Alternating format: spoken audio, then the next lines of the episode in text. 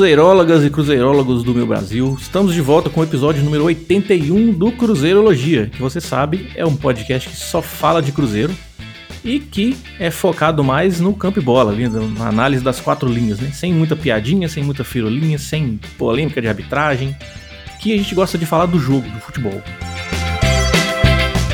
E como eu disse, episódio número 81, deixamos para gravar um pouco mais tarde do que o naturalmente seria, né? Já passou muito tempo depois do último jogo, mas estamos aqui para cumprir nossa agenda. E justamente por isso, por essa, por essa, essa, distância, né? Esse tempo que, foi, que passou depois do último jogo contra o Guarani, a gente não vai focar tanto nele, porque já foi muito discutido aqui, imagino, aqui não, mas já foi discutido em vários locais, então nós vamos focar aqui em algumas coisas que aconteceram mais recentemente, algumas movimentações de mercado, como que pode ser ajudado, por exemplo, Sobs, como que ele pode ajudar, a questão da dispensa da base, que apesar de ter sido mais tempo, a gente quer falar um pouco sobre isso. Potker, né, como é que foi as estreias dele, como é que ele vem ajudado. E também falar um pouquinho aí sobre o, o, o futuro, né, esses, esses, próximos jogos aí, a próxima maratona aí que o Cruzeiro vai ter nos próximos jogos. Se não me engano, são sete ou oito jogos sem intervalos, enfim. A gente, vamos falar um pouquinho sobre essa perspectiva aí. E para fazer esse episódio número 81 comigo, tô aqui com Aaron Luiz, como sempre. E aí, Aaron, tudo bem, cara? Fala, Cândia, tudo bem? Tudo certo? Um alô aí a todos os ouvintes. Pois é, né, cara, a gente deu um intervalo aí, porque teria uma mini pré-temporada aí de 11 dias, né? Em termos de Brasil, é muita coisa. E foi até bom a gente deixar um pouquinho para gravar depois, porque tem novidade, né? O Sobe chegando, né? Teve o, aquele, aquela situação que aconteceu também do, do afastamento e dispensa de alguns atletas da base. Então o Cruzeiro, quando a gente pensa que tá tranquilo, sempre acontece alguma coisa, né? Acontece, vem algum, algum furacão passa pelo clube, mas enfim. Vamos falar aí, né, sobre tudo que aconteceu, como que o Sobis pode agregar, né, outras situações aí que se façam importantes também e essa sequência de jogos que a gente vai ter aí pesada, né, e que vai definir o futuro do Cruzeiro na Série B. Eu sei que é difícil falar em acesso e tal, mas dá pra gente pensar que se a gente tiver uma sequência boa né, nesses sete jogos, eventualmente a gente pode entrar numa briga ali pro G4, né? Por que não? É, você sabe o que é curioso, cara, que essa semana, eu. Essa semana não, foi logo depois do jogo do Guarani. Eu cheguei a twittar, falei assim, pô, nós vamos ficar 11 dias sem Cruzeiro. Eu gostaria de dizer que seriam 11 dias de tranquilidade, paz, sem sofrimento, mas a gente sabe que, né, acontece tanta coisa no dia a dia do clube que, tipo, eu sabia que não ia durar nem um dia a paz do Cruzeiro, como de fato foi, né? Enfim. Muito bem, então vamos lá. Sem mais delongas, vamos começar aqui o episódio número 81 do Cruzeirologia.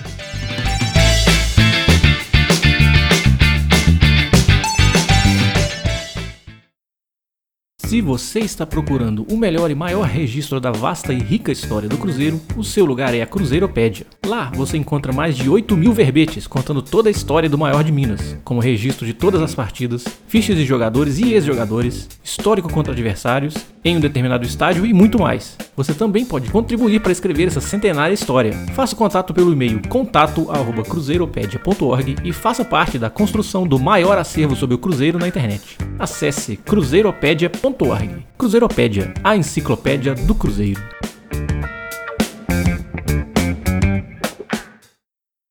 Cruzeirologia, episódio 81.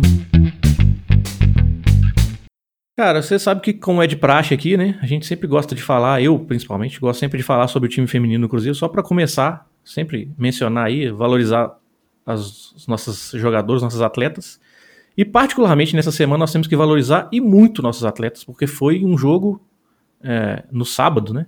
Contra o Ipatinga, foi a estreia no Campeonato Mineiro que deveria ser um jogo tranquilo, porque o Cruzeiro novamente chega como favorito nesse Campeonato Mineiro e Patinga, apesar de estar tá contratando atletas que têm rodagem, né? Não é um time amador, vai ser um time que vai dar trabalho, mas ainda assim era um time que, tá, que estaria abaixo do Cruzeiro, não fosse o surto de Covid que as atletas do Cruzeiro passaram, né? Sem nove jogadoras por causa de Covid.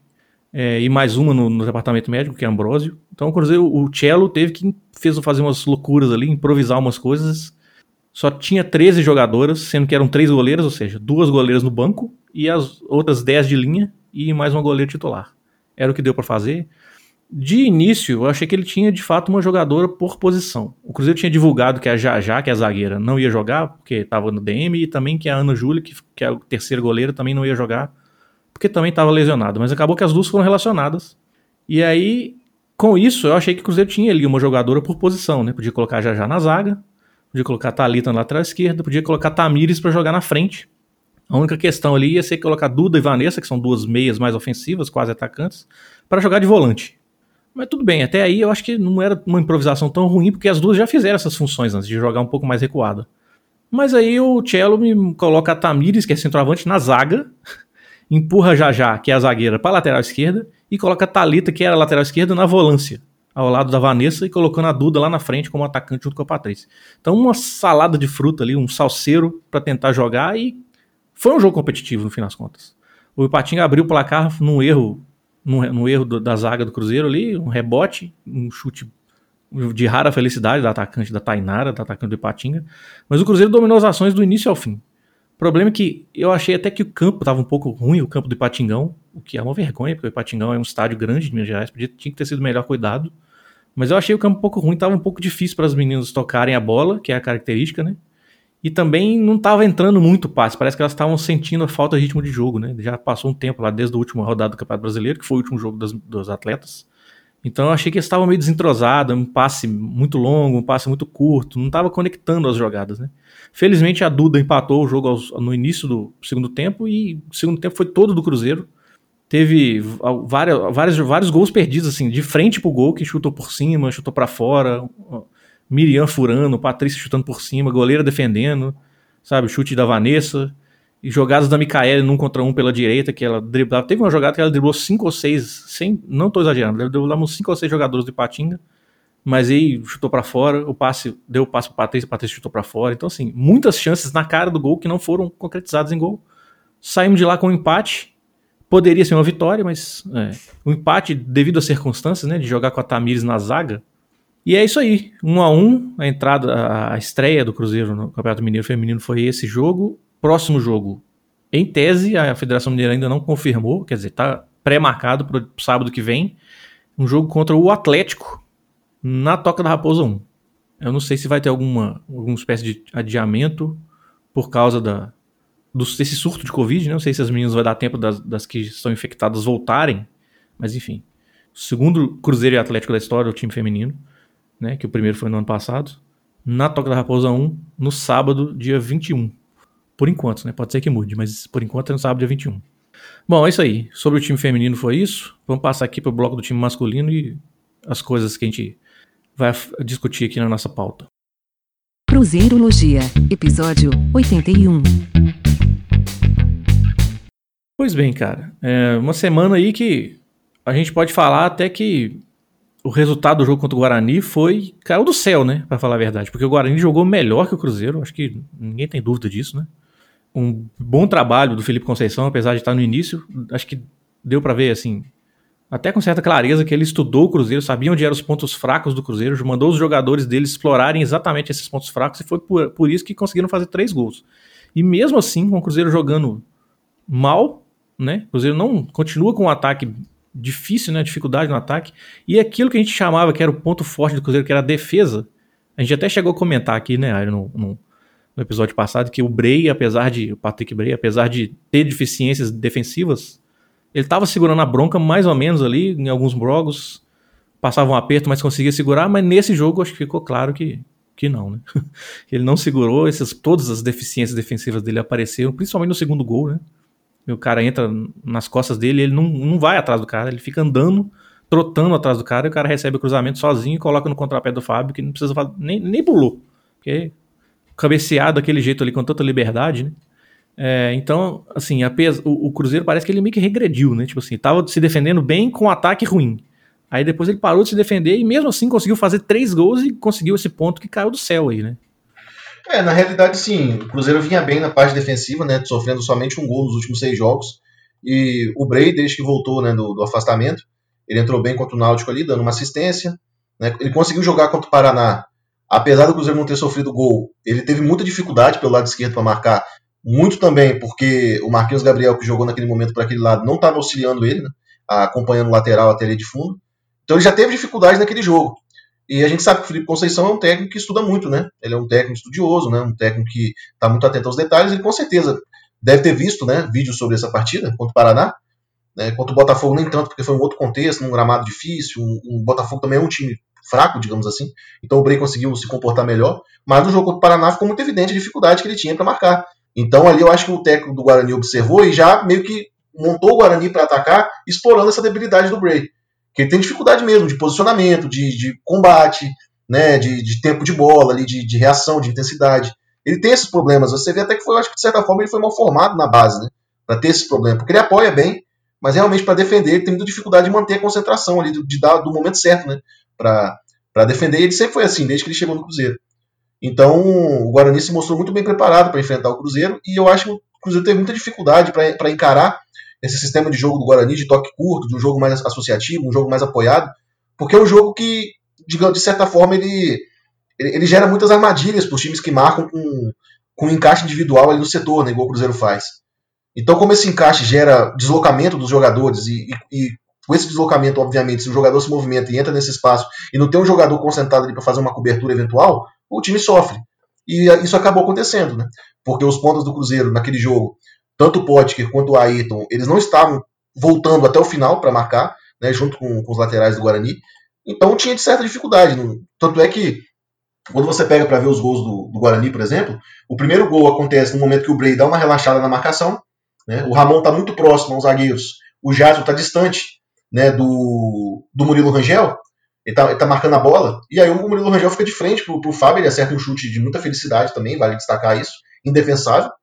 Mas o segundo gol também começa lá do lado direito, quando os jogadores falham, né, de dar uma, uma abordagem mais, mais intensa para desarmar o Bidu, e dá um cruzamento muito bom pro, pro Pablo, né, fazer de cabeça, quando o Bray também tá olhando assim o jogador, ele volta trotando, e aí o Pablo passa por cima, né, e aí o Kaká fica vendido também.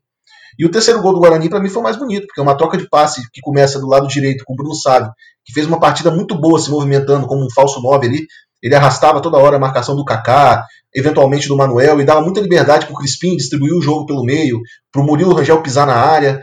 E aí o terceiro gol é muito bonito por causa disso. O Bruno Sávio se movimenta, ele abre espaço para o Bruno Rangel infiltrar, ele encontra o Crispim, que devolve para o Giovani, que tinha entrado, que devolve para o Bruno Rangel. Né, no momento que ele aproveita ali é, a enfiada de bola do, do, Lucas Crispim aproveita o momento que o Giovani infiltra justamente no, no espaço que o Manuel e o, e o Cáceres dão, quando eles vão fazer a pressão no, no, portador da bola, no Crispim, e aí gera todo aquele espaço, né? E aí eles fazem o gol. Então o Cruzeiro teve muita dificuldade para reagir a esse estilo de jogo do Guarani. E eu acho que o Filipão vai ter trabalho para corrigir isso, né? Porque os jogadores do Cruzeiro parece que eles não assimilaram bem essa estratégia de marcação. E isso ficou evidente quando a gente pegou um adversário mais qualificado.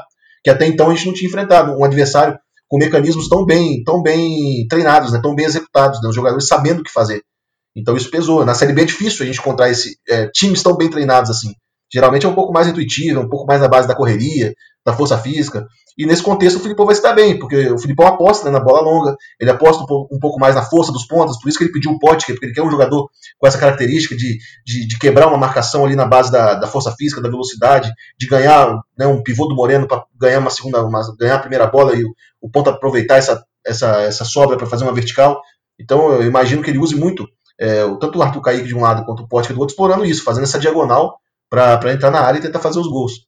Até a chegada do Sobs também, a gente vai falar mais à frente sobre isso. Eu acho que o Sobs tem algum, alguns, algumas qualidades a oferecer que alguns jogadores do Cruzeiro hoje não possuem. Mas a gente vai falar mais à frente. Então, assim, na primeira grande, o primeiro grande desafio do Cruzeiro contra um adversário mais bem treinado ficou evidente essa situação. E os próximos jogos agora vão ser muito interessantes. Né? Porque a gente vai pegar um Figueirense que está muito mal na tabela, acabou de demitir o Elan, depois de uma sequência muito ruim, está em 18 E depois a gente vai pegar a Chapecoense, né? que é a líder do campeonato, tomou incríveis 5 gols.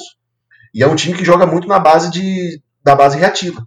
De um bloco muito, muito baixo, joga, zagueiros físicos, altos, e o Cruzeiro vai ter que propor jogo. E aí vai ser um grande desafio para o time do Filipão, que aparentemente tem dificuldade para jogar dessa forma. E aí eu estou muito curioso para ver como o Cruzeiro vai jogar contra essa Chapecoense fora de casa. Né? Que, mesmo fora, que mesmo em casa a Chapecoense ela joga mais, mais retraída, joga por uma bola. E eu estou muito curioso para ver como é que vai ser esse, esse embate. Né? É, isso aí é trabalho do loser, né, cara? O cara conheceu conhece o elenco que tem, sabe qual é a melhor forma de jogar e não abre mão dessa forma Cara, de jogar. Cinco gols sofridos. Cinco gols sofridos em 21 jogos. É uma é defesa muito sólida. Então, você vê, a Chape é líder do campeonato, mas o ataque da Chape não é tão positivo assim. Né? Não, o ataque da Eles Chape. ganha os jogos de 1 a 0 Sim. Pouca sim, coisa. Sim. Você vê que o Náutico está em 17, mas ele só marcou três gols a menos do que, do que a Chape. Pois é. Então, é, sobre, esse, sobre essas, essas, essas observações suas aí, eu vou além, cara. Eu digo até assim: você vê que o Ayrton estava sendo nosso destaque ofensivo, né? Sim. Contra o Guarani, ele desapareceu. Não Mas muito jogar. foi mérito, mérito da marcação do Guarani, que, que o, para mim, o Felipe Conceição sabia disso e armou uma arapuca ali, falou assim, aqui do lado direito você não joga. Apesar de que o, o, o gol do Potker foi uma jogada pelo lado direito, mas foi o Cáceres, não foi o Ayrton que deu o cruzamento, né? E aí o Sassá tentou dar, jogar, fazer um gol de letra, não sei por que, que ele tentou fazer aquele gol de letra, mas acabou furando e aí o rebote o Potker botou para dentro. O primeiro gol, uma observação que eu tenho também, você falou muito bem aí sobre o encaixe individual. Para quem, para os nossos ouvintes aí que talvez não saibam o que é o encaixe individual, é o seguinte: você tá lá na sua posição, quando o jogador vem para perto de você, você marca ele homem a homem. É o famoso cada um pega o seu e você vai com ele até o final da jogada. Se a bola foi pro outro lado, aí você para de marcar ele e volta para sua posição. Só que o Guarani jogou muito ali. O, o, o primeiro gol, o golaço, né, um, um, raro chute, um chute de rara felicidade ali, ele nasce do lado direito. Você pode ver que o Guarani ele coloca mais jogadores do lado direito justamente para criar essa superioridade numérica. O que aconteceu no gol foi um detalhe que foi o seguinte: se não me engano, o Crispim está do lado direito, ele tenta dar um passe para o meio, mas ele erra o passe. O Manuel é, tenta interceptar a bola, a bola volta para o lado direito, e aí o Jadson vai dar o bote. Sendo que o Ramon tá aqui do lado direito já, também. Então, quando o, Ramon, o Jadson vai dar o bote, o Ramon e o Jadson, que é os dois volantes, aí quando ele vai tentar dar o bote do lado direito, fica sem ninguém na entrada da área. E foi justamente onde a, bola morreu pro, pro jogador que fez o gol, que eu esqueci o nome dele agora, mas enfim. Bater de fora e abrir o placar. Então, assim, você vê que é uma, um efeito cascata da marcação individual, né? O cara, cada um vai puxando um, vai puxando um. Quando você marca individual, se o outro time tem muita movimentação, o desenho do seu time se desfaz completamente. O adversário é que move as suas peças, né? Os seus jogadores. É, essa é a desvantagem desse encaixe individual. Mas é isso, concordo com você. Acho que o Filipão vai ter que muito, vai ter muito trabalho aí para até para corrigir essas coisas de marcação também, né? não sei por que, que mudou nesse jogo para fazer marcação individual. Faz um negócio mais zonal, misto ali, pelo menos, com cobertura. Que aí não teria mais problema nenhum em relação a isso, né? É uma característica, né, cara, dos trabalhos do Filipão, né? No é, Palmeiras é, também, que... também era assim, na realidade. Então eu acho que é mais uma questão de entendimento de jogo mesmo dos atletas, né? Mas eu achei estranho que parece que ele mudou para esse jogo especificamente. Ou então também já é o Filipão tentando, ou então também já é o Filipão tentando aos poucos e colocando sua cara no time, né? A gente vai ter uma boa é, noção disso ser. no jogo contra o Figueirense, que teve mais tempo para treinar, né? Vamos ver se esse mecanismo vai, vai ser mantido. É, eu fico com a impressão, por causa de algumas falas dele, que ele começou a trabalhar o time de trás para frente, né? Primeiro eu vou ajustar minha defesa aqui, e o ataque eu vou precisar de mais tempo. Então, não sei. Aí ele começou tentando arrumar a defesa e, de fato, a gente pode...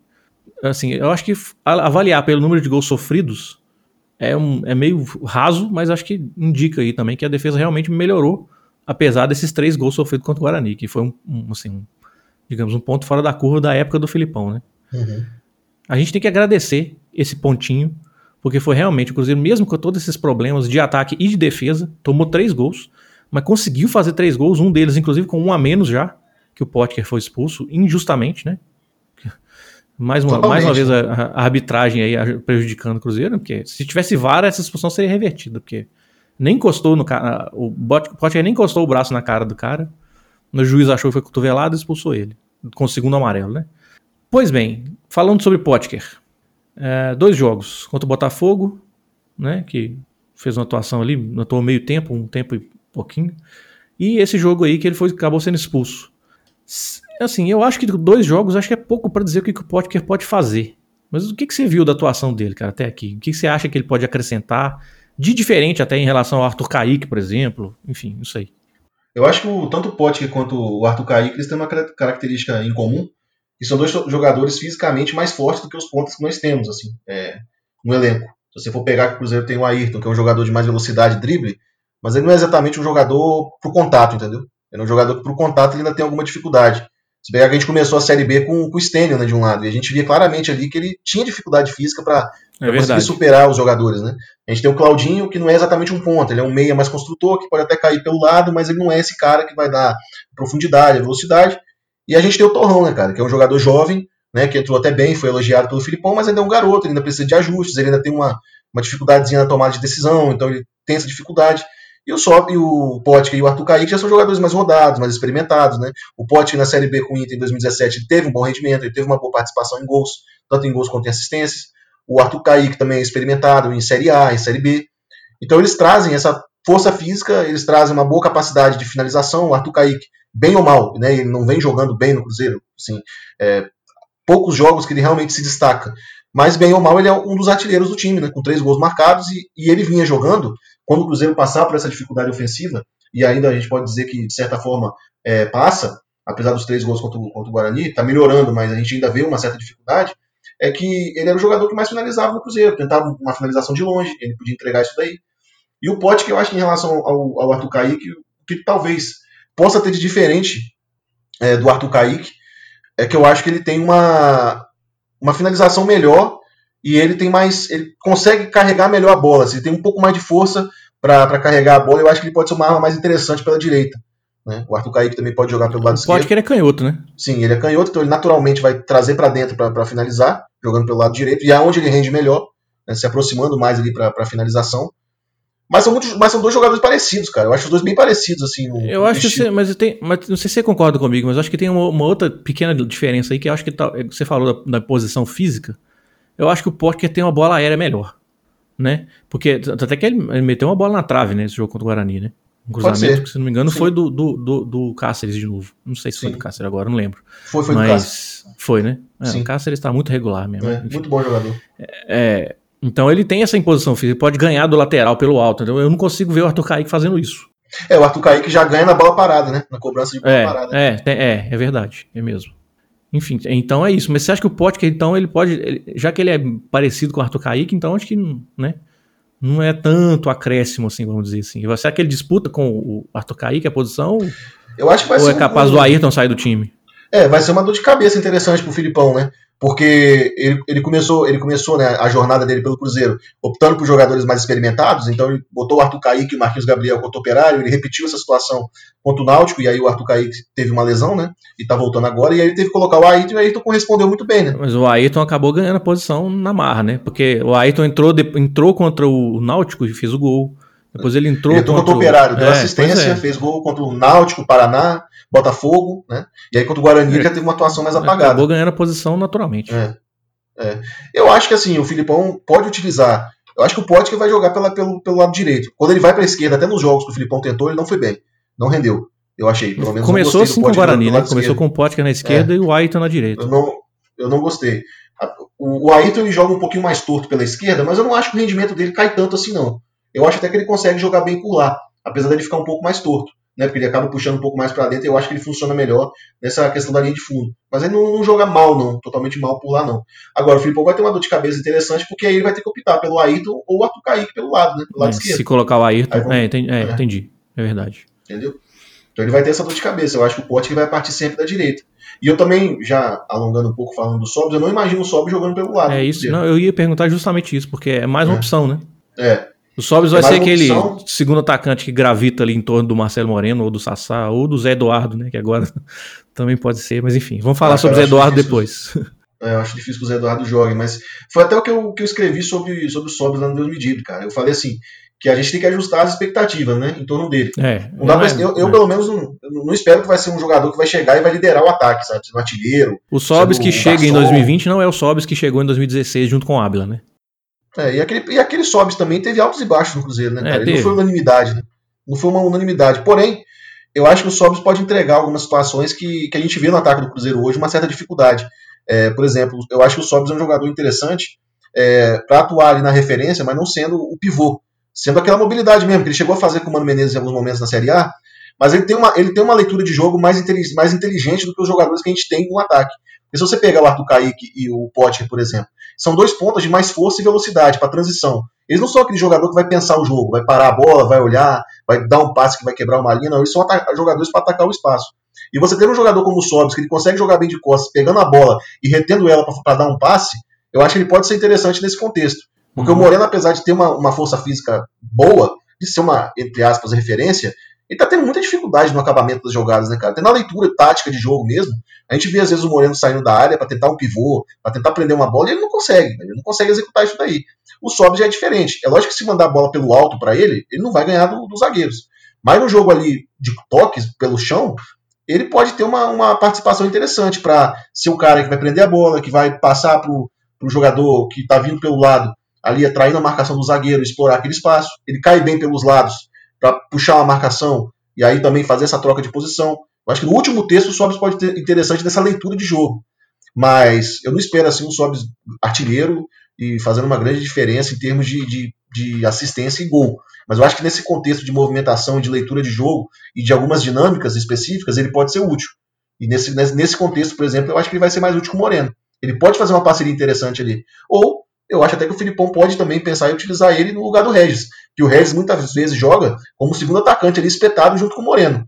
Nessa questão, eu acho que o Sobis é muito mais inteligente do que ele. O Sobis não tem a mesma velocidade, não tem a mesma intensidade. Né? Nessa questão pode ser um, um, problema, por exemplo, uma transição rápida. Você precisa de velocidade, o Sobis não vai ser esse cara. Mas ele tem uma leitura de jogo melhor que o, que o Regis. Ele joga de forma mais coletiva. Ele vai pegar a bola, eu acho que ele vai passar melhor. Ele vai ver o jogo melhor. E aí pode ser uma opção interessante também pro Filipão. Eu acho que você falou a palavra-chave, cara. Ajuste de expectativa. É isso. É tipo assim, ah, é o Sobs, não, o Salvador não é Salvador da Pátria. Nenhum jogador é Salvador da Pátria. Basicamente isso. Por exemplo, no Internacional ano passado, quando o Sobs jogou pelo lado esquerdo, ele definitivamente não foi útil no ataque. Porque assim, ele é um jogador que taticamente ele entende bem o jogo. A gente lembra quantas vezes ele jogou com o Mano pelo lado, marcando, né? Marcando muito Sim. bem. Aparecendo mais nessa parte tática do que propriamente ofensivamente falando.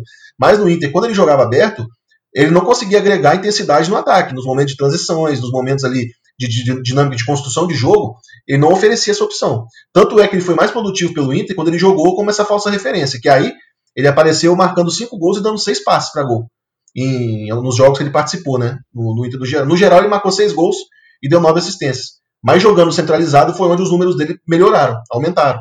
E no Internacional ele marcou oito gols em 41 jogos. Só que assim, foi oito gols. É, em um jogo ele marcou três, que foi no, na Copa do Nordeste, contra o River do Piauí, se eu não estou enganado, ele marcou três gols. Então, assim, ele marcou essa quantidade, você pode até olhar e falar, é, uma média assim, não é tão alta, mas para um jogador igual ele que nunca foi artilheiro pode ser boa. Porém, tem essas, essas, esses pequenos recortes que a gente precisa fazer, né? Hum. No brasileiro mesmo ele não marcou gol, não deu passe para gol. Mas para a Série B ali, nesses contextos que eu falei, eu acho que ele pode acabar colaborando com a experiência que ele tem. Tirando um pouco do peso dos, dos mais jovens, né? Ele tem essa capacidade também.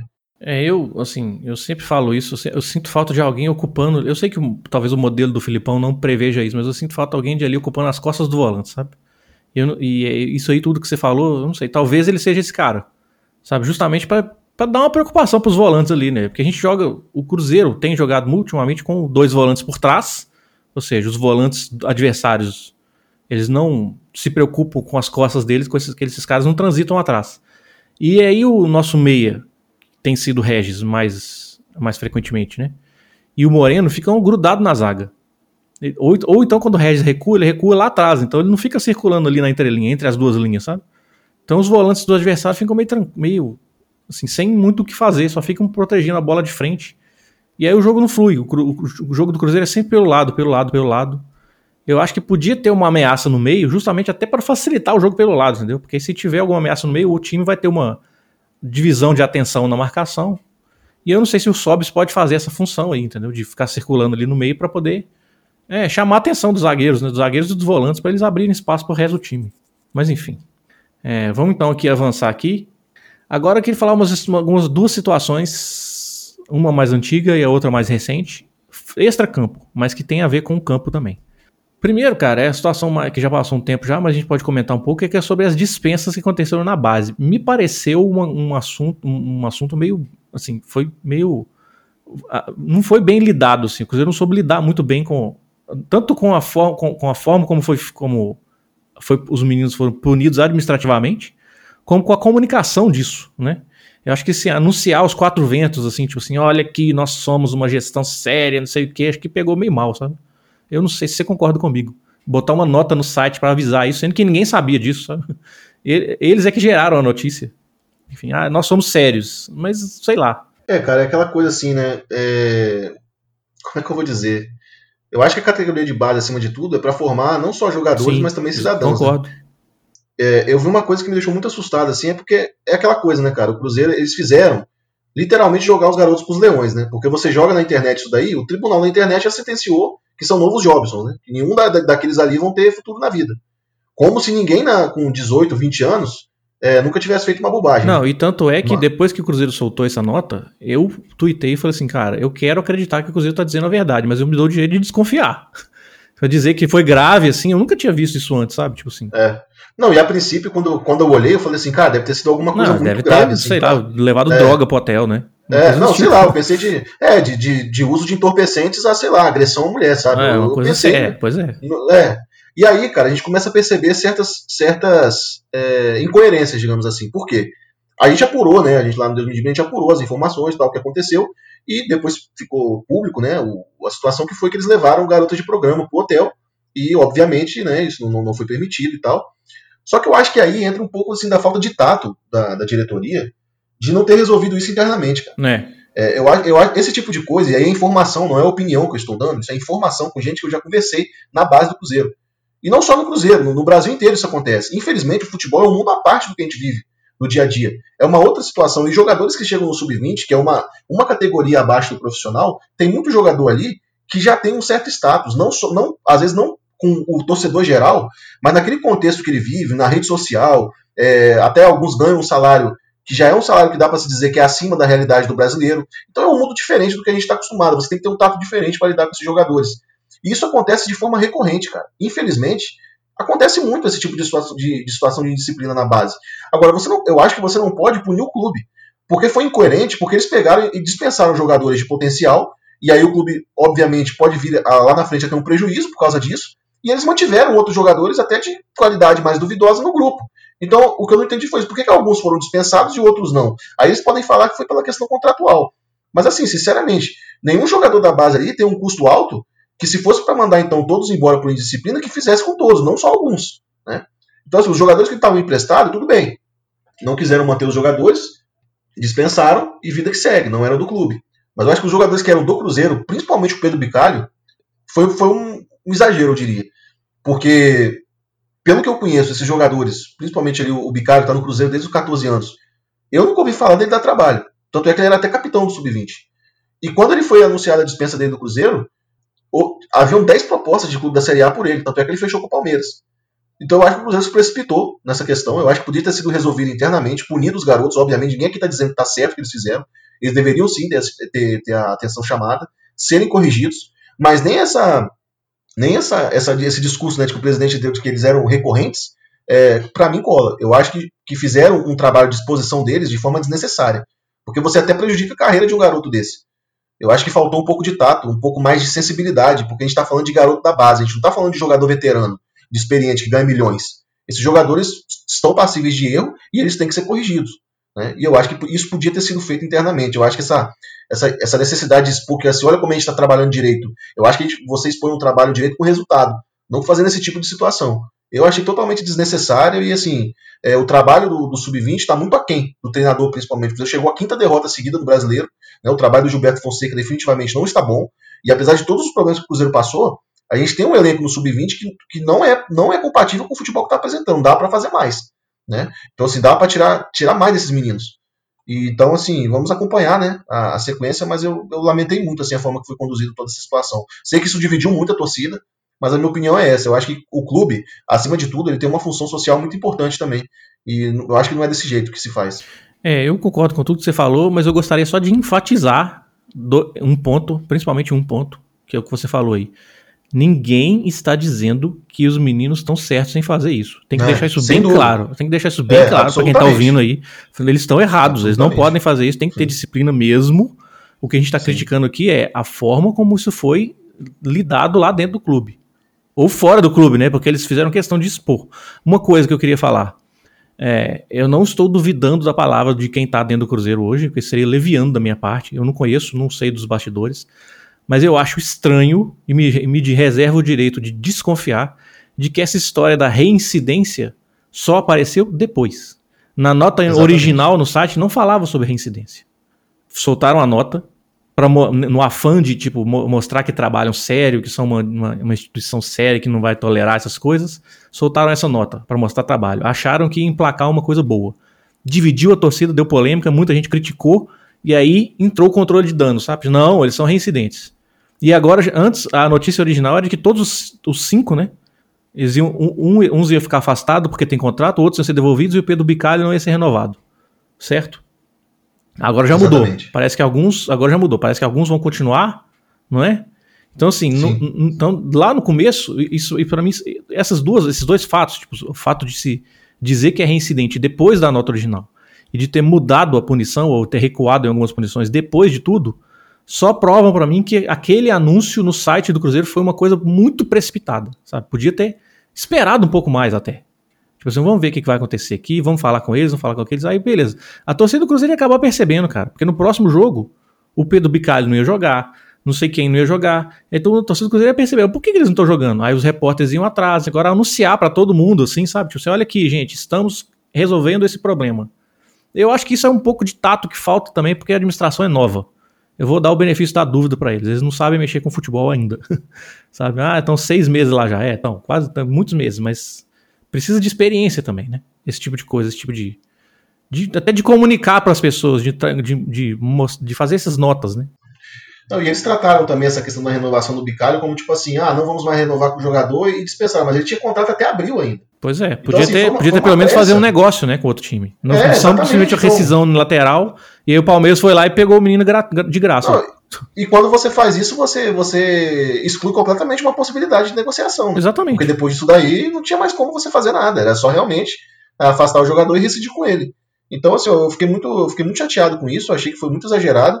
E, e, e, sem falar que, assim, ninguém falou a respeito dos supervisores que estavam lá, né? Que, que, não, que, não, que não visualizaram isso na hora. É. Quer dizer, o supervisor dele, desses meninos, né? Isso aconteceu, alguém estava lá responsável por eles. Quem que estava lá em Chapecó, né? É, pois é. Exatamente. Então, quer dizer, eles foram liberados para fazer o que eles, quiser, que eles queriam, estavam né, de folga, tinham controle, quem estava acompanhando, né, quem permitiu isso acontecer. Porque eu acho que, cara, assim, esse tipo de situação acontece muito na base. Já aconteceu no Cruzeiro outras vezes, e o caso era abafado e a vida seguia. Porque é, você trata como se os jogadores não fossem recuperáveis, né? A gente teve um caso, por exemplo, do Raniel. Ele chegou no Cruzeiro, todo mundo sabia que ele teve não, um Kaká, problema. Ué. É, o Kaká, é outro exemplo que eu até dei também. Você imagina que você tiver dispensado o Kaká porque, porque ele foi pego né, com, com, uma, com aquela situação. O próprio Raniel também, ele foi pego no doping por uso de uma substância também ilícita. E ele depois se recuperou. Né, ele rendeu mais de 10 milhões ao Cruzeiro. Então você não pode tratar o jogador jovem né, como se ele fosse um infrator irrecuperável. E, e, como eu falei, assim, o caso ocorrido, eu acho que foi assim um, um, um exagero da, da, da, punibilidade de uma situação que está assim erradíssima. Ninguém aqui está tá passando pano, isso, não. É bom tá enfatizar isso de novo. É, né? é, novamente. Ninguém aqui está fazendo que está certo. Mas eu acho que dava para ser resolvido internamente, entendeu? É, e não perder dinheiro com isso, né? Exatamente. Perder um dinheiro porque, potencial, na, na verdade. O, o, que eu senti foi que o lesado foi o clube. Porque a gente dispensou um zagueiro que em breve estará no clube grande, que é o Medina, que é um zagueiro de potencial. É o Choco também está indo para o Palmeiras, né? É. E o Bicalho também acabou de acertar com o Palmeiras. Então quer dizer, pô, se fossem jogadores assim tão delinquentes, como é que eles vão ter espaço tão rápido em outro clube? Pois Entendeu? É. Então eu acho que o Cruzeiro acabou que nessa aí, na ânsia de, de mostrar, de mostrar uma, uma, uma, como é que eu posso dizer? Uma seriedade, né? Uma, assim, um, é. um, uma certa... Na ânsia de mostrar uma, é, uma, uma, uma, seriedade, uma, uma conduta assim ilibada, é. eu acho que o principal, o principal prejudicado nessa situação foi o clube. É. E pra gente, pra gente terminar e passar para as perguntas aqui, é, a outra situação extra-campo que é essa condução da, da, do vai, não vai do Zé Eduardo, né, cara? Eu, sinceramente, o Zé Eduardo, só me tira uma dúvida, porque a minha memória, eu tô ficando velho, minha memória não tá, não tá me ajudando muito. O Zé Eduardo, quando ele veio do América de Natal, já era o Filipão ou não? Era o Ney Franco. Pois é, então isso para mim reforça o que eu ia dizer. Eu, a crítica que eu sempre faço aqui é o David, cara. O David é um diretor de futebol que, na verdade, ele é só um executor de ideias do treinador que tá no momento atual. Ele não tem as, parece que ele não tem as próprias ideias, entendeu? A diretoria como um todo, né, cara? É, parece que ele não tem as próprias. É, parece que não tem as próprias ideias. Tipo, chega o Ney Franco e fala assim: não, traz o Zé Eduardo que ele tá aqui. Aí o Ney Franco é dispensado, chega o Filipão e fala assim: não vou usar esse menino, dispensa o menino. Mas, não, sabe? O Cruzeiro esse ano foi gerido meio que dessa forma, né? Os é, treinadores é, ditando justamente. Ritmo? É por isso que tá esse Frankenstein aí. Por isso que Exatamente. o Mateuzinho é contratado e nem, nem aparece no vídeo e já foi embora.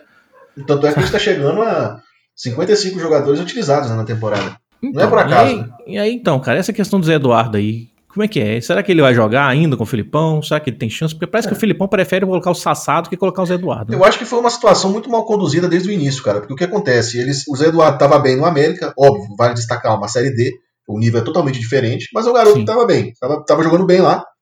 Marcou ali é, nove gols em dez jogos, estava né, vivendo uma fase muito boa por lá.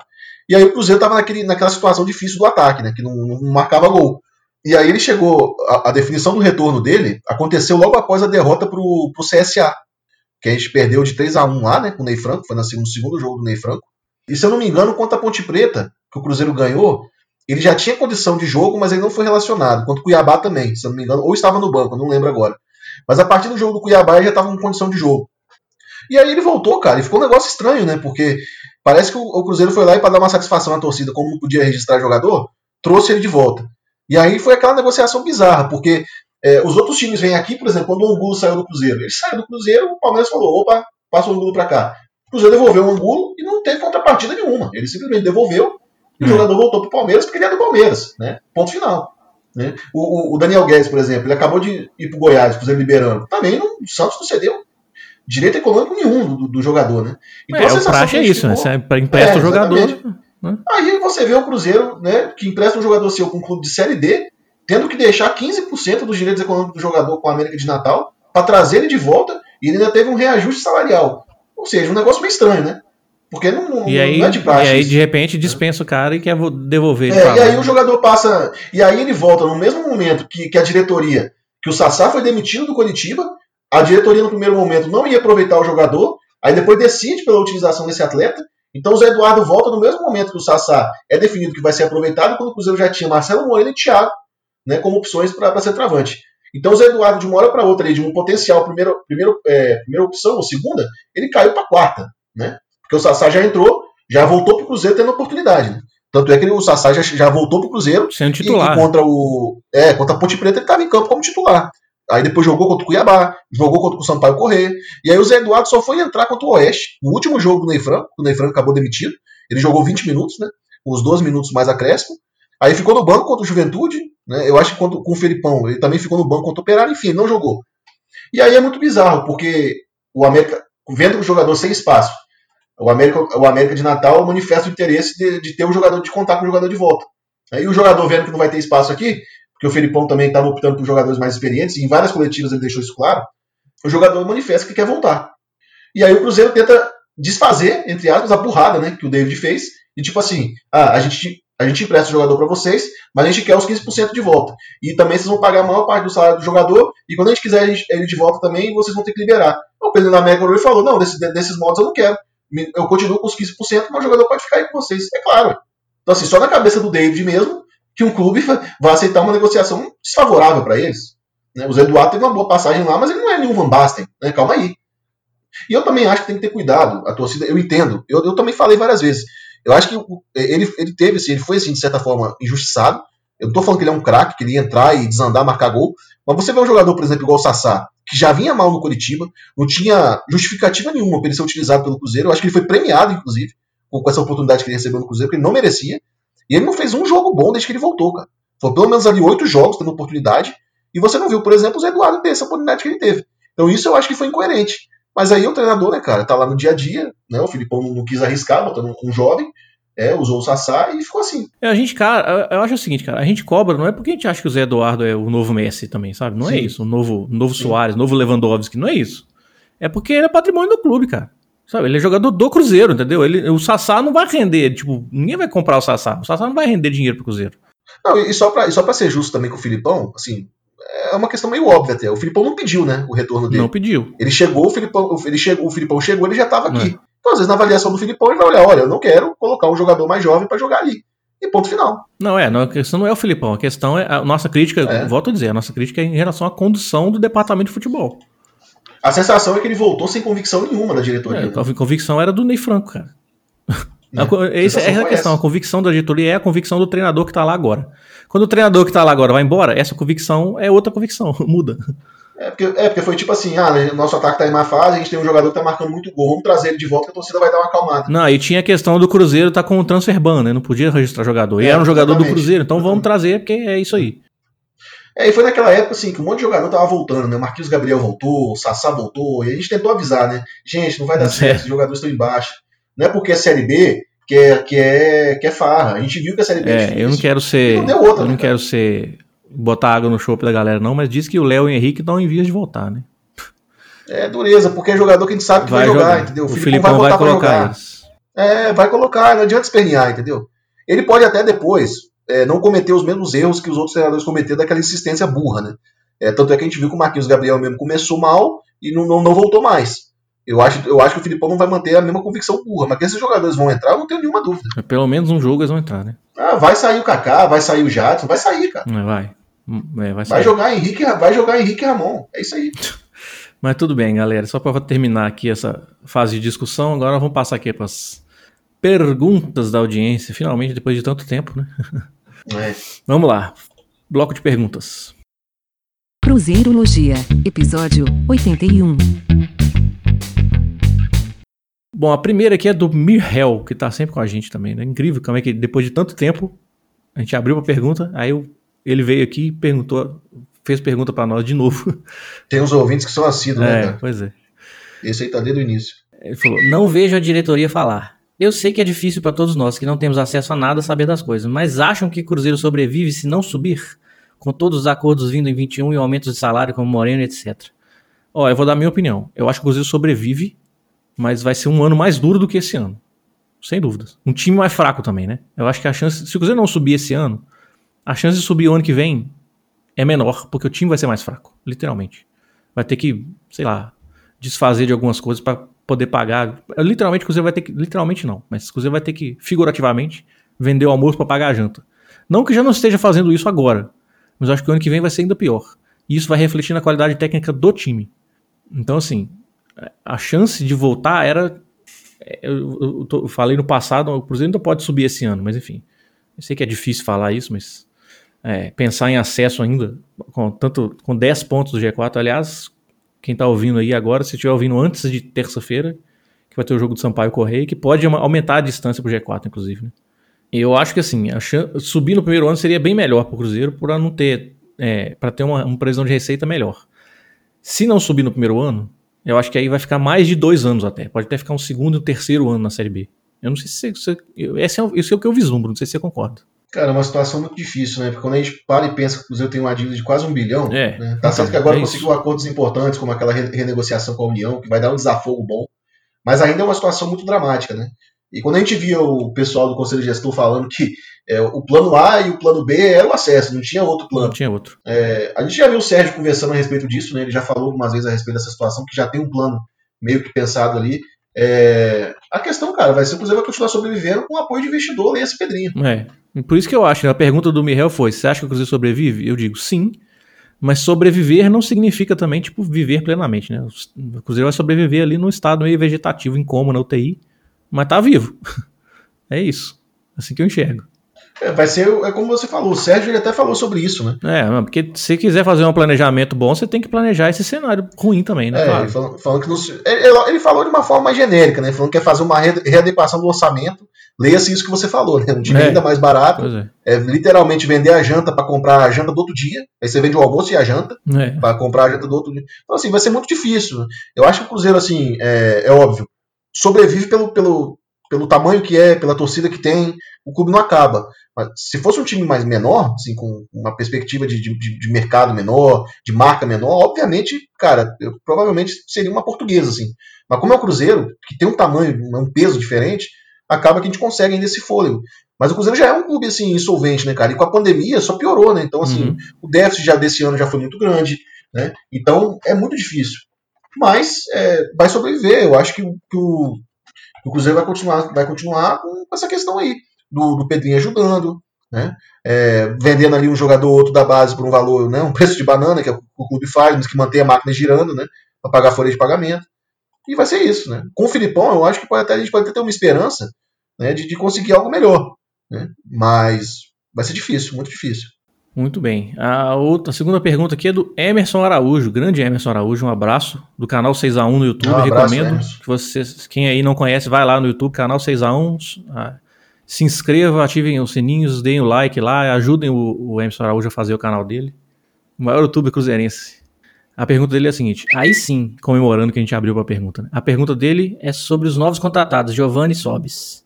Onde pensam ser a melhor utilização de cada um deles no time e se vocês veem esses jogadores como titulares ou meras peças de elenco, talvez até para entrar no segundo tempo dos jogos?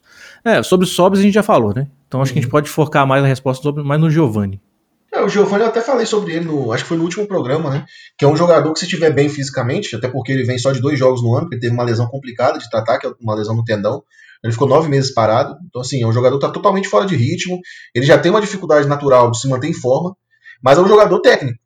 Um bom passe, um bom remate de média e longa distância, tem uma boa bola parada. Eu acho que se ele estiver bem, ele pode ser um jogador ali para disputar a posição com o Regis, e eu acho que ele é até mais inteligente que o Regis. E ele pode jogar um pouco mais recuado também, como um terceiro É, homem. isso que eu ia perguntar. Pode jogar como um segundo volante. Ele pode jogar. Ele, ele tem menos poder de marcação, mas ele consegue atuar por ali. E é um jogador que agregaria muito para esse estilo do Pode Filipão, ser esse armador que pode ser esse Sim. armador que falta, né? Sim. E, e como o Filipão gosta desse estilo de jogo de mais longo, ele tem um passe longo bom. Então ele poderia ser essa peça. Eu acho até que ele é melhor que o Regis, cara. Assim, ele é mais consistente do que o Regis. Mas aí tem que, é como eu tô te falando, vai ter que ver como ele vai voltar, né? Porque depois de uma lesão complicada como essa, você vê que o Filipão ainda não botou ele em campo, né? Não botou ele para jogar ainda. Então eu acho que eventualmente pode até ser detectado nos treinos que ele ainda tá um patamar abaixo, né? Vamos ver. É. Fisicamente, talvez, né? É, sim. Mas é um jogador que sim, agrega. Ele tem experiência em Série B, né? Ele subiu com o Goiás, subiu com o Coritiba ano passado. Também foi mais um jogador indicado pelo Ney Franco, né? Mas esse, pelo menos, o Filipão aprovou, porque ele realmente tem qualidade. O Giovanni pode ser o regista, né? Pra quem, quem gosta desses termos, né? cara que joga lá atrás dando passe longo para Eu até falei que guardado, guardado as devidas proporções, assim, ele lembra um pouco o Robinho. É, não, eu até. Eu ia, eu ia até falar, guardas as devidas ainda mais proporções, ainda mais guardadas, porque eu ia comparar ele com o estilo de jogo do André Pirlo, mas enfim. Nossa senhora, aí você. É, não. não, não, Não, estilo de jogo, estilo de jogo, sim, não é é, qualidade não, não é qualidade não. Não, entendi. Característica, o cara que joga lá atrás, dando passe longo. Mas eu, acho que mas eu acho que o Pilo ainda era um jogador mais registro do que ele. Ele tem essa, essa característica, mas ele ainda é, É, mais ofensivo, Entendi. entendeu? Ele ainda consegue pisar mais perto da área, né? Sim, obviamente você não ia cometer esse É, não, sacrilégio. Pelo amor de Deus, cara. É. Aí esse tweet do Emerson Araújo, inclusive, gerou um debate aqui, todo mundo respondendo ele, falando que vai jogar de segundo atacante. Aí o Emerson falando que implicaria uma certa mudança tática, mas acho que valeria ah, o teste porque a titularidade do, do Regis é injustificável. E aí todo mundo falando que o Regis merece sair do time justamente por causa disso, enfim. É exatamente É, isso. O Vitor, o Vitor Dornelles falando de ser um segundo atacante, eu acho que não. Eu acho que ele é mais meia. Ele jogaria sim atrás do centroavante, mas um pouco mais Ele centralizado. tá falando do Sobs, não?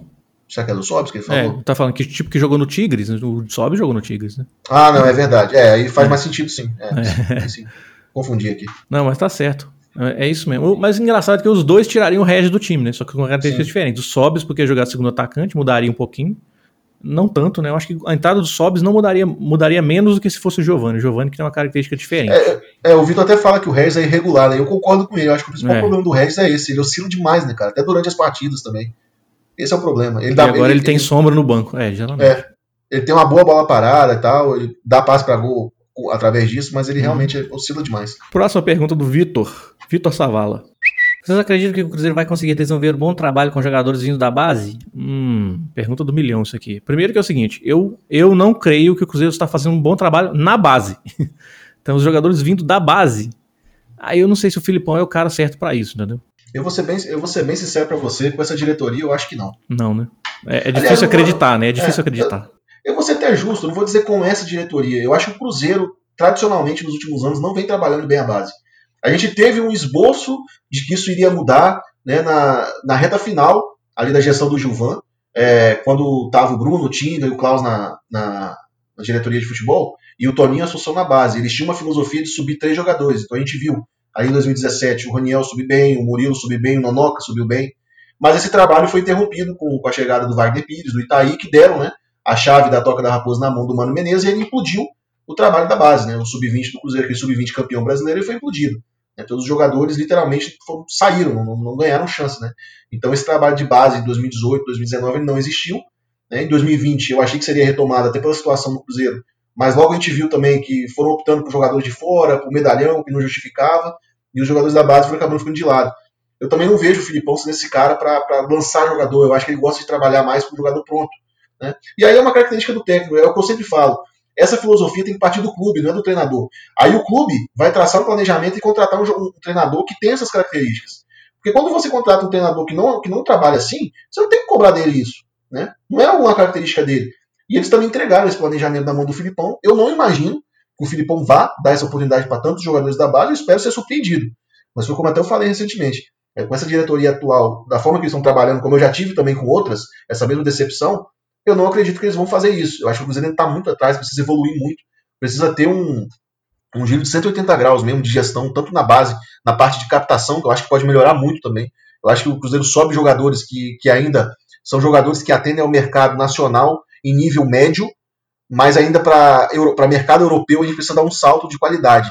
A gente forma muito bem zagueiro, a gente forma bem goleiro, a gente vem formando bem laterais também. Mas a, a, a parte ofensiva, o acabamento técnico, acho que o Cruzeiro não está devendo em formar esse tipo de jogador. Né? Então, acho que a captação também tem que melhorar muito e tem que a base passar por uma verdadeira reformulação é, de profissionais também. É, eu tô para dizer que o melhor ano da base do Cruzeiro nos últimos anos já tem bastante tempo já, que foi aquela geração que formou eh, Vinícius Araújo, Lucas Silva, Mike.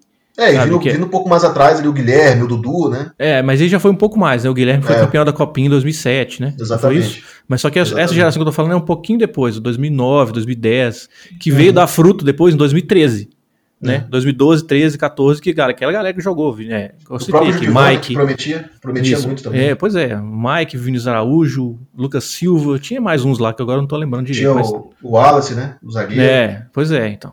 É, é, é, eu acho que aquele foi o, o, ano mais prolífico do Cruzeiro, assim, em termos de. Mas se você produção. pegar, cara, por exemplo, você pegar o, o, o time, por exemplo, que a gente tinha no Sub-20 ano passado, é uma geração boa, cara. Se você pegar o Maurício subiu, o Everton foi vendido ao Bragantino, aí você pega ali, tinha o, o Ederson, que foi uma captação que veio do Desportivo Brasil, que atendeu bem o profissional. Aí tinha o, o, o Torrão, que está subindo, ele está mostrando uma qualidade. Tem o Jadson, é, tem o Kaká, que é um jogador também muito bom. Tem o Paulo agora, que é um garoto que promete muito, tem muito futuro. Matheus Pereira, que subiu bem. Né? Então tem o Adriano, que ainda está oscilando, mas mostrou em alguns momentos um bom futebol. É, tinha né, o Pedro Bicalho, que foi dispensado, a gente já falou sobre isso. Então é uma geração boa, cara. Tem uma safra boa ali. Se a gente descer um pouco mais, tem o Alejandro, tem o Stênio, tem o Vitor Roque do Sub-15, que esse menino promete muito, muito mesmo. Na, no Sub-17 tem o Henrique, que é um volante de muita qualidade, tem um passe muito bom, uma finalização boa, tem o Ageu. Então tem jogador ali. Agora essa transição o Cruzeiro ainda peca muito, né? É. Pois é, isso que eu tô falando. Né? Não é só trabalhar com quem sobe da base, é trabalhar na base também, né? Na formação. Exatamente. É, próxima pergunta aqui do Cyrus Annihilator. Não é o nome verdadeiro dele, mas é o nome dele no Twitter, né? Ele pergunta: É cedo começar a me preocupar com a preferência do Filipão para jogadores veteranos? A começar pela insistência com Marquinhos Gabriel e as repetidas entrevistas. Estou vendo que ele vai tirar o Ayrton, Kaká e Jadson do time logo. Esse é um caminho muito prejudicial ao clube. História de vai mal nos treinos não me convence. Matheus Pereira, Jadson, Kaká, Ederson, Marinho e Rony estão, e outros estão aí para provar que o clube não sabe avaliar nem os próprios jogadores do próprio clube. Ô Cirus, se você ouviu o programa todo, você sabe que a gente falou exatamente isso aqui. O questão é que o Felipão já parou com assistência com o Marquinhos Gabriel, pelo menos isso, né? Mas, mas a gente falou, ele vai tirar o Ayrton, provavelmente pode tirar o Ayrton, pode tirar o Kaká para voltar o Léo, pode tirar o Jadson para voltar o Henrique, nós falamos sobre isso. É, a é. minha esperança é que ele tem. O Filipão ele tem um critério, ele tem tamanho também para colocar esses medalhão no banco, né? É, se começar a jogar mal, vai, vai sair. É. O Léo, por exemplo, ele vinha muito mal tecnicamente, muito mal. Eu acho que se ele voltar eventualmente dando uma carteirada e ele for mal novamente, o Filipão não vai manter ele no time. Até porque o Kaká tá dando conta. Né? O Jadson também, apesar das oscilações, ele tá jogando bem no meio. Então se o Henrique voltar também naquela dificuldade, não vai, não vai permanecer. É o que a gente espera. Mas sem dúvida nenhuma, é preocupante quando. Porque a gente teve, né? Um exemplo do, do ano passado, tá recente, de que o time de medalhão, a gente viu onde a gente chegou, né? Eu acho que o Cruzeiro precisa, nesse momento, é, de jogadores mais jovens, até por uma, uma necessidade de mercado, né? De, de, vender jogador, de fazer dinheiro. Então é muito mais fácil você, por exemplo, o Ayrton. Ele vai ter muito mercado, é muito mais fácil você fazer dinheiro com ele do que né, com, com o Sassá, né, com o Marquinhos Gabriel, né? O Henrique já não tem jeito mais, o Léo não tem jeito mais. Então esses jogadores também eles precisam, o ciclo acaba, né, cara? Não é todo jogador que vai chegar igual o Manuel e vai responder igual o Manuel respondeu muito bem. Mas você ter um, jogador ou outro por posição é importante, mas ter vários, né, um time já muito, com jogadores muito perto dos 30 anos, não é o ideal. Não, e outro também. A Série B é um, um campeonato que exige muita intensidade naquele setor ali. Você vai Exatamente. colocar esses jogadores que a gente já sabe que não tem essa intensidade toda, justamente por causa da idade do físico, né? Enfim, o, o, o Lisca falou isso lá naquele jogo, lá na sexta rodada. Eu fiquei surpre... O Lisca falou que eu fiquei surpreendido que o Jadson não jogou, porque o Jadson tem mais intensidade. É claro.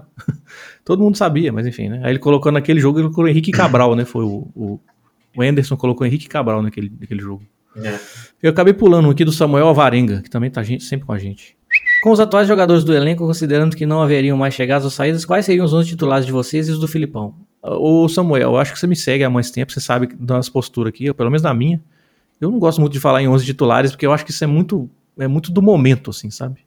Tipo, às vezes o Ayrton tá jogando bem e depois ele para de jogar bem e não é. Não, eu não gosto muito de colocar, tipo, esses 11. Sabe? Eu, eu, eu posso colocar para você os cinco primeiros, que eu acho que tem que jogar. Que é assim, Fábio, Cáceres, Manuel, Kaká e Matheus Pereira. Esses, esses cinco eu acho que é são os titulares. Aí dali para frente, eu queria ainda ver Jadson e Felipe Machado jogando na dupla de volantes. É, é, pouca, é, poucas vezes eles entraram, jogaram juntos. E o Machado de primeiro, inclusive. Que é uma coisa que eu quero ver o Machado jogando de primeiro. Sei por que, que todo mundo acha que o Machado não é primeiro volante, cara. Eu não consigo entender isso. Não, eu também acho que ele pode funcionar de primeiro também. Não, mas todo mundo que eu leio assim fala assim: ah, o É. Machado vai entrar no lugar de não sei quem. Ele pergunta, tem uma pergunta aqui que vai, o Machado vai entrar no lugar do Jadson. Falei, por que, que não pode jogar os dois juntos? O cara vai lá atrás, pega a saída de bola, tem um passe longo bom, porque ele pode ser esse cara da saída de bola. Talvez pela marcação, né? Aí eu já não sei. Mas enfim. É, O que, que você acha? Que Você tem 11 titulares? Não? Eu acho que essa questão varia muito também de acordo com o adversário, principalmente no É, ataque, entendeu? Pois é. Eu acho que não dá pra classificar 11 certo sempre, né? Mas eu acrescentaria mais um jogador aí nesses. Né? Eu co- colocaria seis. Eu acho que o Potker também é titular do Filipão. Com o Filipão, mas ele seria o seu titular? Ah, Atualmente, hoje sim. É. Hoje sim. Eu manteria ele sempre. Eu acho que é um jogador que vai acabar sendo referência ali. Mas do, do resto, dá pra alternar, com certeza. Uhum. Vou correr um pouco mais aqui, porque já passamos de uma hora. É, arbitragem celeste que chama o perfil. O Cruzeiro tem opções que sobram pro setor ofensivo e defensivo. Não acham que o meio-campo serve como uma lacuna importante do elenco? Sim, eu acho. Concordo, sim. Acham que o acho. Jadson pode sair pro Machado ser. Aí, ó, tá vendo? Acham que o Jadson pode sair pro Machado ser o titular no futuro? O time parece render mais quando ele entra. Eu acho, eu acho que o Cruzeiro precisa de volantes. E nem tô falando de volante experiente, não. Precisa de volante de característica diferente. Um volante que infiltra, um volante que pisa na área. O Cruzeiro não tem esse cara. O Cruzeiro não tem um meio armador, que é o que a gente eu sempre cobro aqui. Talvez o Giovanni seja esse cara, mas enfim, não tem ainda. Ah, tem o Marco Antônio também, né? Enfim. Mas o Marco Antônio é outro que parece que não joga nunca. Então eu acho que falta sim opção pro meio campo. Principalmente de volante, eu acho. Também acho. Agora, o Jadson sair pro Machado, eu queria ver os dois juntos. Machado, O Machado- de primeiro, o Jadson de segundo. O Machado me parece o único volante do elenco com uma característica de um passe de ruptura, né? De, de um passe de- mais vertical. É o cara que O mais faz Jadson tem tentado isso também, mas o É. Jadson ele tá aprendendo ainda a fazer essa função, eu diria. Né? Tem- parece que o treinador fala pra ele, ó, quando você estiver aqui, você tenta dar o passe no Eu meio ainda, acho que o, eu ainda acho que o Jadson é o volante mais infiltrador e ele vem fazendo isso pouco, cara. É, não é porque o treinador tá segurando ele, cara. Os treinadores estão Eu acho- segurando ele. Eu acho que ele funciona muito mais assim, sendo esse cara, do que propriamente o volante que vai quebrar a linha, passador e tal. E ele ainda precisa melhorar muito também a questão do posicionamento na marcação, né? Eu acho que o Jadson ainda deixa a desejar nessa questão. Mas ele, ele sempre foi um volante mais infiltrador. Eu não sei lá, eu acho que ele falha, ele, não é que ele falha, né? Igual você falou, é questão do que o técnico pede para ele fazer. Mas eu acho que ele podia ter essa liberdade para chegar mais à frente. Eu tenho quase E uma- certeza que os técnicos é que estão segurando ele. E o Machado, você vê, quando ele entra, ele é esse volante que tem mais personalidade, para tentar uma bola longa, né? Para tentar uma diagonal, um passe de ruptura. É ele que tenta fazer isso. O- Os outros não fazem. Pergunta aqui do arroba comuna fedido. Pelo que tem mostrado, vocês acham que o Filipão já tem o esquema de jogo pro Cruzeiro ou ele ainda está estudando as peças? Imagino que mesmo com as diferenças de elenco, ele vai seguir com o time titular ou fazer algo parecido com o Palmeiras campeão, que tinha dois times? Dois times eu acho que não tem não, porque nem tem elenco pra isso. É, o Pa- era outro contexto né, no Palmeiras. O Palmeiras tinha um elenco muito recheado, muito farto, né? Então, assim, é outra história. E até porque o calendário do Palmeiras era muito mais farto também, né? apesar de que a pandemia apertou o calendário, né? Mas, enfim, eu não acho que vai ter dois times. Eu acho que ele vai tentar fazer uma base titular. Eu não, vou dir- eu não diria 11, mas acho que ele vai tentar rep- repetir o máximo possível. E já tem nessa base titular. É, né? mas eu concordo com a parte inicial que ele falou aqui. Ó. Eu acho que o Filipão ainda tá estudando as peças. Sim, concordo. Eu acho que ele ainda não sabe o que, que ele vai fazer no, no time. Então ele tá tentando organizar ali. É um trabalho difícil, cara, pro Filipão. Pra qualquer treinador seria, né? Mas enfim. Outra do arbitragem celeste. Em um âmbito mais geral, como estão vendo os outros times da Série B, sobretudo a qualidade dos jogos? O discurso comum de força física, jogos no caso ruins, estão se refletindo na prática ou estão chegando boas surpresas na competição? Eu, a gente já falou de- durante o programa de duas, né? O Chape, a Chapecoense com um sistema defensivo absurdamente sólido. e o América, cara. O América tá jogando bem. O América tá jogando bem. O América não é que o América tá jogando time de série B, o América tá jogando pra, pra série A, eu diria. Assim, Jogando muito bem mesmo. tá jogando muito bem. O América tem uns jogadores interessantíssimos, assim. O Juninho, aquele meia, aquele tem um meia no América, o Alê. Nossa, eu gosto muito daquele jogador. Também gosto muito dele. Nossa, tá jogando Cara, demais. eu, eu destacaria também, não só esses dois, né? A gente tá vendo a ascensão do Guarani com o Felipe Conceição. Um jogo de toque curto, de, de- de associativo. Né? Um, muito interessante mesmo, Sim. movimentação. É porque, é porque o Guarani É. começou agora, né, cara? Então, assim, não tem, o América é mais, o América e Chapa é há mais tempo. E, e eu creio assim que a gente vai ver duas equipes acabando derretendo agora, né, nessa sequência, que é o Cuiabá e o Juventude. Cuiabá porque perdeu o Marcelo Chamusca, mas vinha jogando também de uma forma muito organizada, um time certinho, com uma boa marcação, saída rápida. E o Juventude, né, cara, do Pintado também, um time muito bem montado, é, que tinha o Breno Lopes ali como um expoente técnico, né, um artilheiro, que foi pro Palmeiras agora, então o Juventude acaba sofrendo por isso também. Eles estavam apostando no acesso, e eu acho que com a saída do, do, do Breno Lopes, eles vão perder bastante nesse quesito, mas é um time também muito bem montado, é um time muito bem estruturado, é, com jogadores interessantes ali, o, o Bochecha bem na marcação, né, tinha ali o Dalberto, que é um jogador também que faz um papel importante no defensivamente, é, dois zagueiros bons, que, tão, que encaixaram bem, então era um time muito organizadinho, né, muito bem montado, e o Sampaio Correia, cara, com o Léo Condé, uma recuperação incrível né, no campeonato, é, já vem numa sequência impressionante de vitórias, e já chegou no G4, né? Essa recuperação então, começou também, com aquele é. jogo do Cruzeiro, né? Exatamente. o artilheiro, tem um artilheiro, Caio Dantas, um jogador interessante, está jogando, fazendo uma Série B fantástica. Eu acho que vai ter mercado quando ela acabar. É, um, bom, um bom volante ali, que é o, que é o André Luiz, muito importante também no, no sistema de jogo. Né? Então, um time que realmente surpreendeu, cara. Surpreendeu, muito bem treinado pelo, pelo, pelo Léo Condé. Então, assim, tem muita equipe interessante, cara. Apesar de ser Série B, a gente vê equipes bem montadas ali, sabe? Eu acho que tem o, o que tirar alguma coisa. Eu destacaria essas, cara. Assim, pessoalmente, assim, dos jogos que eu vi, foram os times que eu achei mais interessantes assim, de ver jogar. Você falou aí do, do Cuiabá e do Juventude, cara. Eu tenho, tenho mais é que torcer para derreter mesmo. Quanto mais time derreter é, lá é. em cima, mais chance pro Cruzeiro tem. Nossa, sem dúvida. É muito difícil tirar 10 ou 13 pontos, dependendo do que acontecer com, com o Sampaio na terça-feira, mas enfim. É, bom, enfim. E aqui duas perguntas que ficaram para o final, que foram as últimas que foram feitas, mas é porque são assuntos que a gente já tratou, então eu vou só citar aqui. Eu peço perdão aí já para quem os autores das perguntas, mas aí vocês já, já vão ter ouvido as respostas que vocês queriam. Primeiro aqui é do Darlan Alvarenga. Ele diz: O que vocês acham da forma que as categorias de base estão sendo tratadas? Falamos longamente sobre isso, né? E o Gleison, o G. Goreon, que também já participou com a gente várias vezes. Tendo em vista que é improvável que sumamos ainda nessa temporada, o Cruzeiro vai conseguir se manter bem no ano que vem com o tal déficit financeiro? Essa foi a primeira pergunta, né? É, a gente já falou aqui. A gente acha que se manter bem, eu acho que não. Mas eu acho que vai conseguir se manter. A, a pergunta é: o Cruzeiro vai conseguir se manter? Sim. Bem, aí eu acho que não. Muito bem, então eu acho que fechamos. Finalmente. Eu peço perdão aí pelo longo programa, que eu acho que vai dar mais de uma hora, pelo meu relógio aqui. Mas enfim, espero que vocês tenham curtido, pelo menos, né? Muito bem, é isso aí. Esse foi o episódio número 81 do Cruzeiro Elogia. Vocês sabem que vocês podem nos encontrar em todas as plataformas de podcast por aí, o Google Podcasts, o Spotify, o Deezer, o Apple Podcasts. Todos esses links vocês encontram lá no nosso site, é o cruzeirologia.com.br, onde também tem o endereço do nosso feed, que você pode copiar o link dele, a URL, né, o endereço, e você pode colocar no seu aplicativo escutador de podcast, você vai ser avisado toda vez que tiver um episódio novo. Nosso Twitter oficial é o arroba cruzeirologia, eu sou Cristiano Candian, arroba Candian.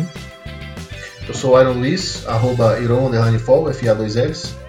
E voltaremos. Não sabemos quando, que o nosso calendário está meio irregular, né? Mas enfim, espero que a gente volte rápido e que uh, essa maratona não atrapalhe a nossa gravação também, que vai ser complicado, né? A gente vai, vai ter jogo, a gente vai gravar e logo dois dias depois já vai ter outro jogo, então os nossos episódios vão ficar obsoletos rapidamente. Então, Vamos tentar aí fazer uma gravação. Vamos tentar, né? Não tô prometendo nada. Mas vamos tentar aí fazer uma gravação mais celery. É isso aí, cara. Valeu, Iron. Valeu, um abraço a todos aí. Valeu, obrigado para quem ficou até o final. Falou.